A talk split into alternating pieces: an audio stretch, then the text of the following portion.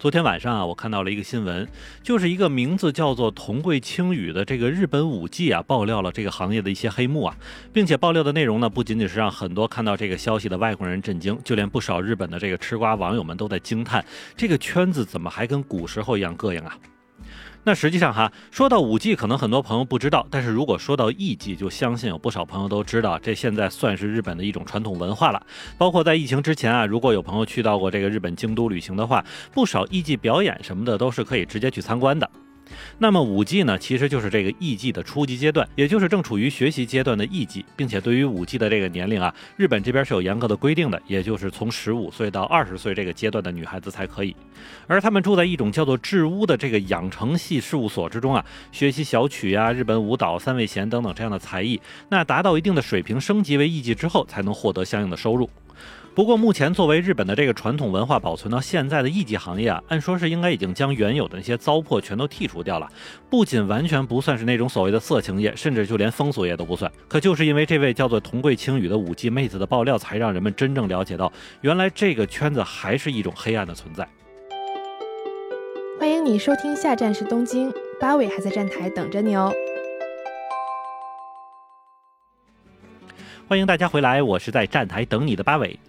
实际上也是因为艺伎的这个词里边有个妓字啊，所以不少人都会以为它现在的这个艺伎还是在跟色情挂钩。但其实日本这边哈，艺伎这个词虽然也是从中国传过来的，但是主要意思呢还是保留了之前女性艺术表演者的这个意思啊，并没有其他的这个服务项目。而目前仍旧还在日本存在的这个艺伎啊，其实也不仅仅是演员一样，相反呢，也还是有和过去一样的工作内容存在，只不过就是跳舞啊、唱歌啊，然后演奏乐器等等，为这些吃饭的客人们助兴，并且呢，还得是那种高级的日本料理餐厅才会有这样的艺妓工作人员。另外还有一种男性艺妓，只不过这个妓字就不是女字边了哈，而是单人旁。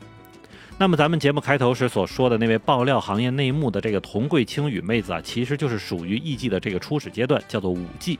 并且呢，舞伎也是根据日本各个地方不同啊，它的称呼也是有所不同的。比如在东京呢叫做半玉，在京都和大阪这边呢就是舞伎或者是舞子，反正就是那种还没有完成训练的艺伎的前身。那其实相对于一些非常钟情于本国文化的日本妹子来说啊，去做个艺伎的工作似乎也不是什么不好的选择啊。并且按说呢，从舞伎开始学习各种这个艺术技巧也算是陶冶情操了。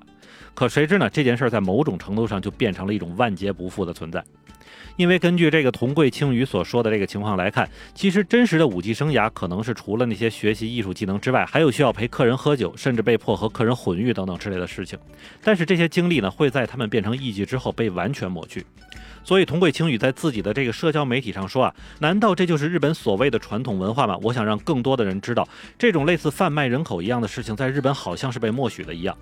另外，桐贵青羽还说啊，自己在学习这个舞技的时候呢，他的合同期是六年，并且呢是包吃住的。但是除了很少的一些零用钱之外啊，做舞技学习的这个女孩子不仅没有正式的薪水，甚至连手机都不能拥有，而且对外的所有联络呢，就只能通过书信啊，或者是公用电话才可以。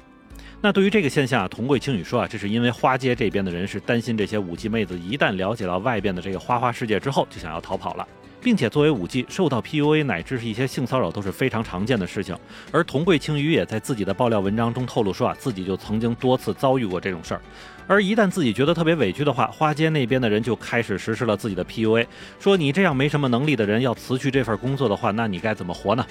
除此之外，桐贵青羽还透露了一个不为人知的所谓花街婚姻的事儿。其实这就是日本曾经封建陋习的丈夫制度，就是那些在花街里寻欢作乐的人可以和这里的人建立一种不受法律承认的这个婚姻关系。当然，代价呢就是要花钱。而桐贵青羽差点就被花街这边以五千万日元去卖掉哈。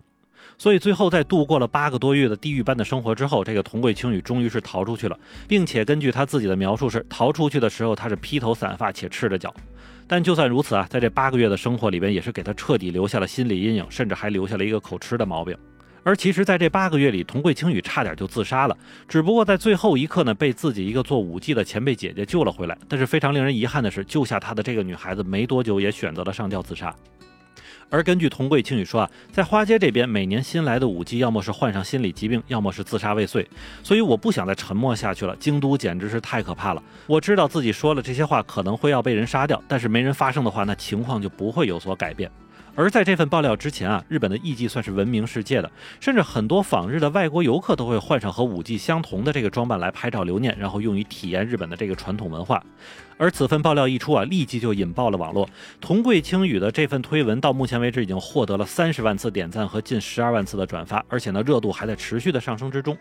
对于这件让人不敢相信的事情，有的日本网友评论说啊，京都的花街难道是古代的青楼吗？难以想象这会发生在二十一世纪的日本。那么就不要再用传统文化来搪塞了，舞伎和艺伎的人权都应该得到保护。那也有网友表示说啊，自己的公司曾经邀请过舞伎来进行表演。那当他询问到关于这个舞伎未成年人是否能饮酒的问题的时候呢，当地老板告诉他说，这是政府和警察默许的这些违法行为。想想看，如果从日本自己对这个艺伎和舞伎的介绍来看，那些从十几岁就开始学艺，并且学习内容包括文化、礼仪、语言、装饰、诗书、乐器乃至鞠躬、针灸等等一举一动、一言一行都有严格的要求，应该在处处体现出高贵和稳重的这个艺伎女性们，其背后原来是如此的不堪。虽然在同贵青羽的爆料最后，他也说了自己可能并不能代表所有的舞伎，但是我们真的也要反思一下，这个曾经被日本奉为国宝的传统文化，是不是早就走向没落了呢？